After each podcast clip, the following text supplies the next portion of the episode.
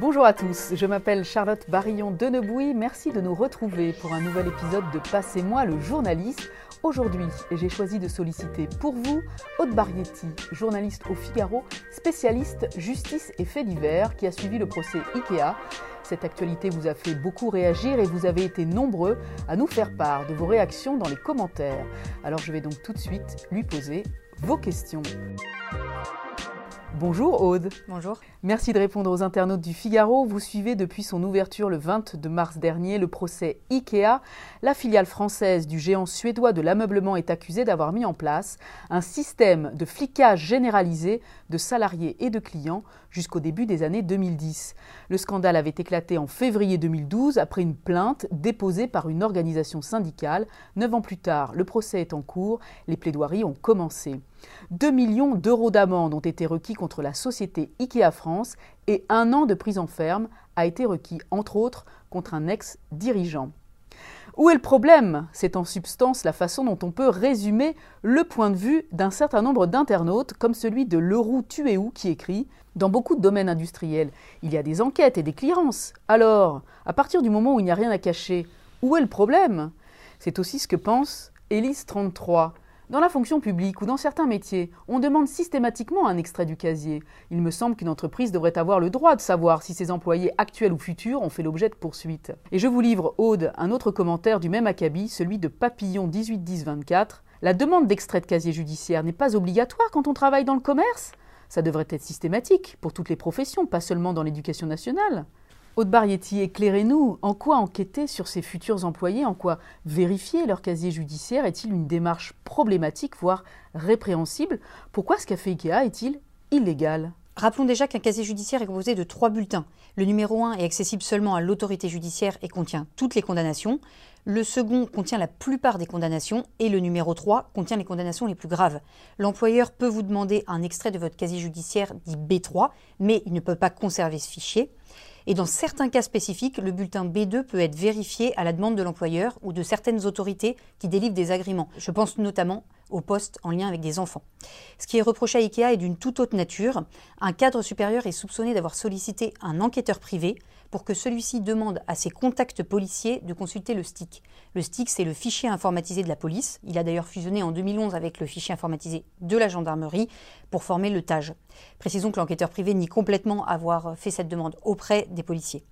Un directeur de magasin a aussi reconnu avoir directement demandé à son cousin policier de réaliser de telles consultations. Or, le stick contient bien plus d'informations que les bulletins. Il contient notamment des renseignements sur les procédures en cours, sur les personnes mises en cause, des informations beaucoup plus personnelles. Il est totalement illégal de l'utiliser de cette manière et d'ailleurs plusieurs policiers sont actuellement jugés au procès IKEA aux côtés des cadres. Alors IKEA aurait fait du fichage illégal de ses salariés mais aussi de ses clients. Et les internautes se demandent en quoi consistaient ces recherches sur les clients et pourquoi les clients ont-ils été espionnés? Nos lecteurs lisent bien nos articles, parce qu'en effet, c'est un sujet qui est très peu abordé dans mes articles pour une raison assez simple, c'est un sujet qui a été très peu abordé à l'audience. Il s'agit en fait de quelques clients, un très petit nombre, qui étaient en litige avec l'entreprise. L'essentiel en fait des vérifications qui sont reprochées à IKEA euh, ont porté sur des salariés et des candidats à l'embauche, notamment lors de l'ouverture de magasins.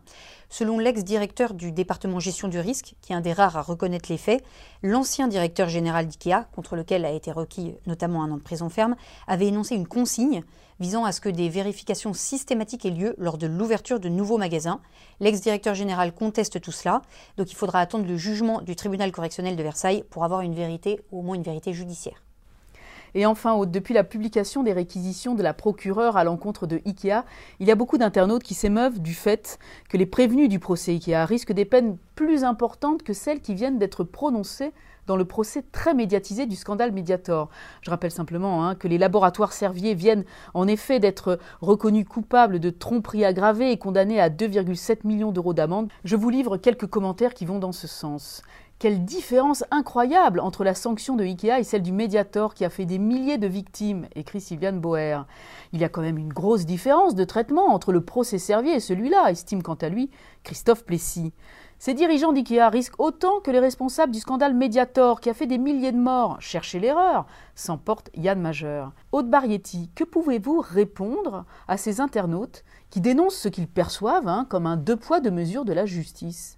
Alors il est d'abord très important de comprendre que les réquisitions et le jugement ne sont pas la même chose. C'est-à-dire donc dans les procédures correctionnelles, lors de son réquisitoire, le procureur réclame des peines à l'encontre d'un ou plusieurs prévenus, puis l'avocat ou les avocats de la défense plaident en faveur de son ou de leur client. Le tribunal ne rend son jugement qu'après.